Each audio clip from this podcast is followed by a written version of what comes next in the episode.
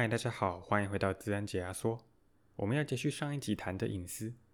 上一集的内容比较专注于在于谈论个资的部分，但除了个资，还有很多东西也是属于隐私的范畴，包含你喜欢的品牌、你的搜寻浏览记录，或是你的聊天记录，这些都是在隐私的讨论范围内。虽然不像个资能够轻易的连接到我们，但也都是属于我们的私人资讯。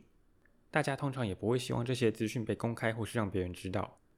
但实际上，在日常生活中，我们可能已经不断地留下蛛丝马迹。这集的内容会专注在谈论关于哪些资料会被收集，为什么各大公司要收集我们的隐私，并且了解怎么样算是合理范围内的收集。最一开始，我们就来谈谈哪些资讯会被收集，以及那些资讯可能会被拿来干嘛吧。就拿收听 Podcast 来做例子吧。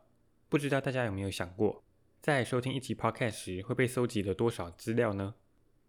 在 Podcast 管理后台中，除了可以看到有多少订阅者和收听者外，我还可以看到听众的性别、年纪分布，来自哪些国家，用了什么装置和软体收听，甚至可以知道每集节目大家听了多少。光是听一个 Podcast 节目就默默被收集了这么多资讯，你可以想象使用社群平台或是网络时，有多少资料被收集吗？我们昨天在 Instagram 上面分享了一则贴文，贴文的内容是美国网站 True People Search。这个月初公布的报告，报告里统整了几家科技巨头在隐私条款中声明会搜集的资料。从这份报告中，我们可以看到，除了一些比较常见的个资外，他们还会搜集我们造访的网页、观看点击的广告、对话内容、使用习惯等等的众多资讯，多到你会觉得你自己是被监视着一样。而这只是各大公司表明会搜集的资讯，他们很可能暗地里搜集更多资料。或是利用现有的资料推敲出更多关于我们的事，因为那份报告内容包含了十一家大公司的快六十种项目，每家公司所收集的资料也不太一样，因此我就不在这边一一细数了。大家可以去 Instagram 看看我们整理的图，我也会把报告放在我们的网页上。至于为什么要收集那么多资讯呢？其实有蛮多不同的原因跟用处的，对于使用者来说也是正面和负面都有的。以前面的 Podcast 的例子来说。知道了那些资讯，创作者可以针对听众的反应来改善节目。如果某些主题的集数收听数都比较高，就会知道大家比较喜欢听这种主题；或是只要节目长度超过二十分钟，大家就不会整集听完，就会知道大家比较不能接受较长的节目，借此有效拿捏节目的长度。这些资讯如果没有透过播放器帮忙搜集，创作者是不可能知道的。毕竟也不可能在每集节目播出后发问卷给听众，问大家的感想。即使真的做了，应该也不会有人理。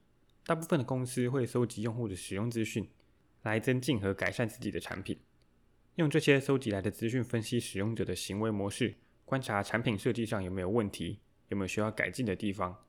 这些资料也会被拿来提升使用者的使用经验。Spotify 的播放清单就是一个很好的例子。相信很多人喜欢 Spotify 的一个原因，是因为他知道我们喜欢哪种类型的音乐，知道我喜欢哪些乐团、哪些歌手。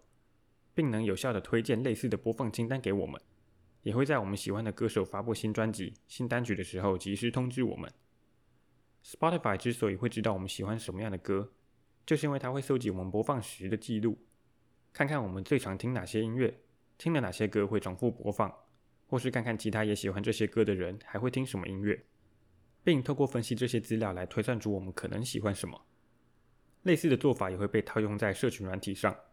像是 Facebook 就会透过分析你按过谁赞、跟哪些粉砖互动、喜欢看谁的文章，来找出你的喜好，并让你看更多类似的内容。这时就衍生出一个问题：Facebook 正透过这些演算法控制着我们在 Facebook 上看到的内容。为了讨好用户，Facebook 会显示较多和我们意见相近、我们喜欢的贴文，减少与我们意见不同的内容，造成我们无法看到一些不同的观点或是比较冷门的主题。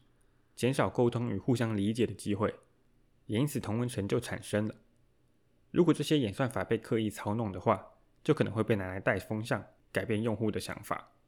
广告商也会利用一样的方法推销产品，相信很多人都有遇过这个情况。今天在网拍看的某项产品，结果接下来一两个礼拜，Facebook、Instagram 和网页上都是关于那个产品的广告。这就是因为广告商注意到你对这个产品有兴趣。因此，他们认为你会点击跟这个产品有关的广告。相较于前面几个，这个例子更令人担忧的点在于，它并不限于单一的产品而已，而是跨足很多不同的平台和网页。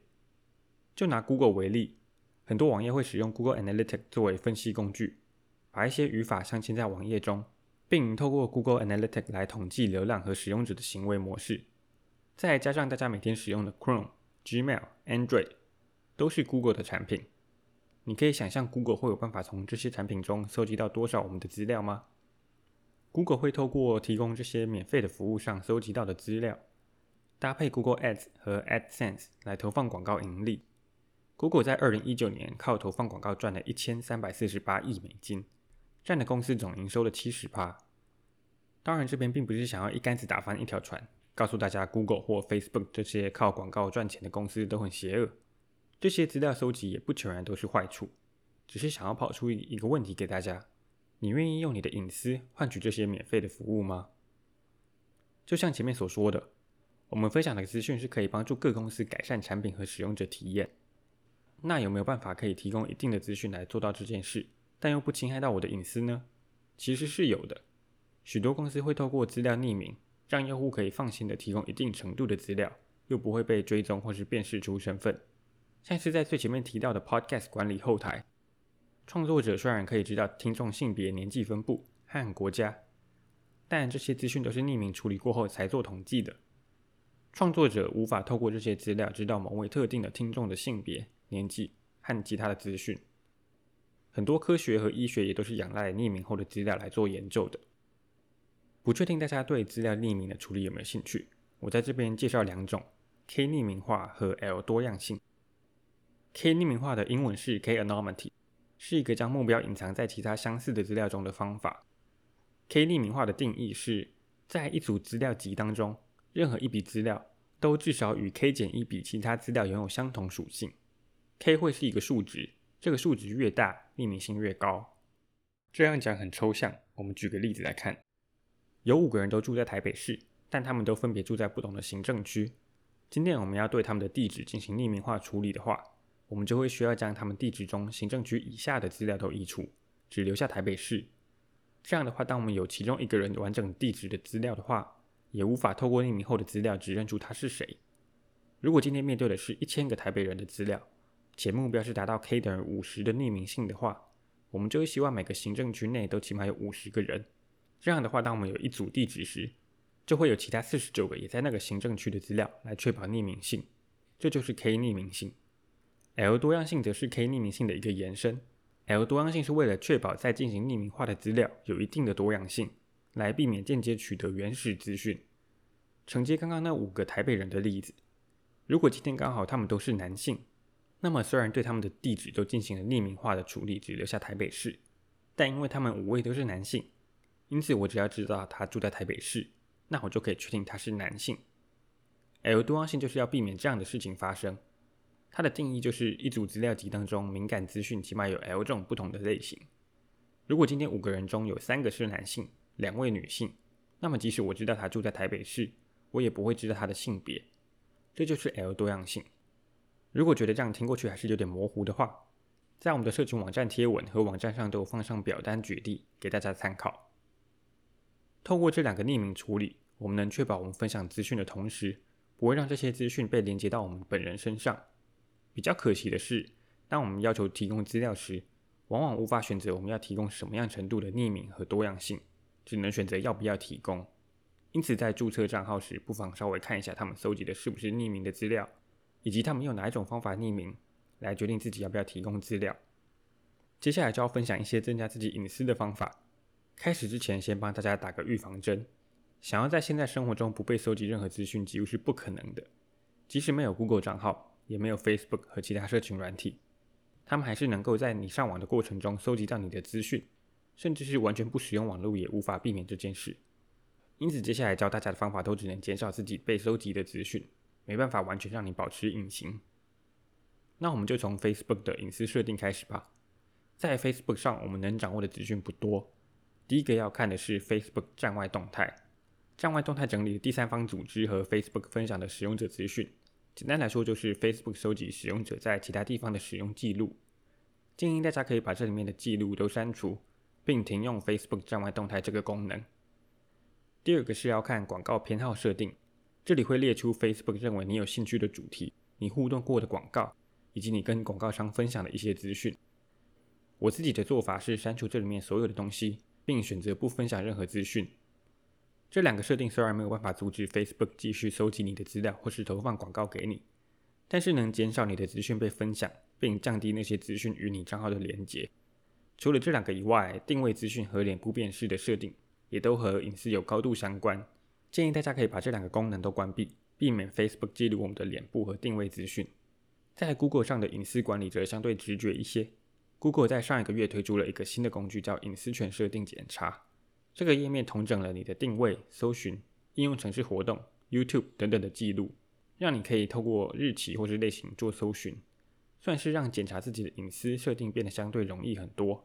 大家可以透过这个工具看看 Google 到底收集了多少我们的资料，并删除部分资料。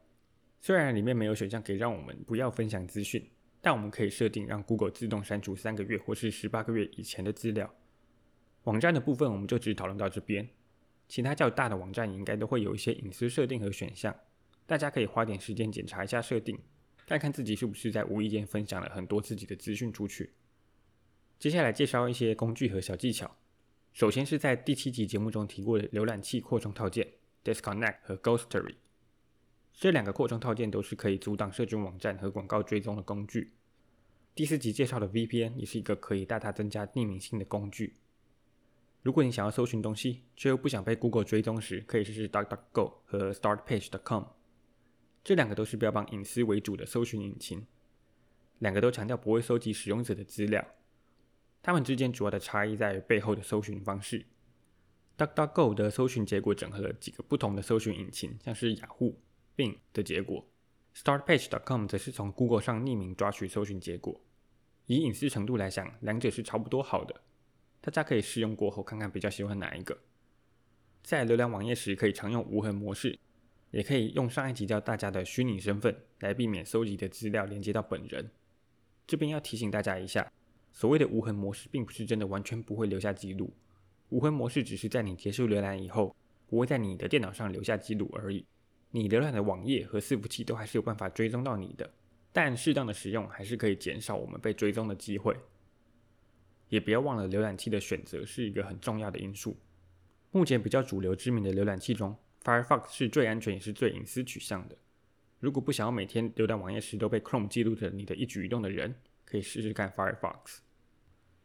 美国有一些肉搜人的网站，像是 True People Search 和 PeopleFinder.com，这些网站上整合了人们公开在网络上的资讯。我在这些网站上搜寻自己时，发现上面有我的姓名、电话、email。所有在美国留下过的住址，如果是全家都住在美国的人，甚至还会列出你的亲戚和家人。可怕的不只是这些资讯是公开在网络上的，也在于这些资讯可以很轻易的被搜寻到。你只要上他们的网站，输入你要搜寻的人的名字就可以了。建议如果是住在美国或是曾经待在美国过的人，可以上去看看自己的资料是不是也被公布在上面。如果是的话，记得请他们把你的资料撤掉。我会把这两个网站的连接以及要求撤掉资料的方式放在我们的网站上。最后还是要再次提醒大家一下，个资和隐私这类的东西是要在每天的日常生活中多注意的。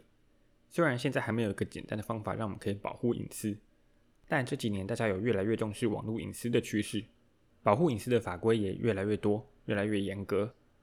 相信我们会慢慢取得我们的隐私掌控权的。我会在 show note 里放上资安解压缩的网站连接。上面会有内容大纲以及我提到的一些网站和工具。如果未来想要听什么主题，或是有什么建议，都欢迎到我们的网站上搜寻我们的联系方式，或是到 First Story 跟 Apple Podcast 留言给我们。也欢迎追踪我们的 Facebook 跟 Instagram，看看最新消息以及一些其他单元。谢谢大家。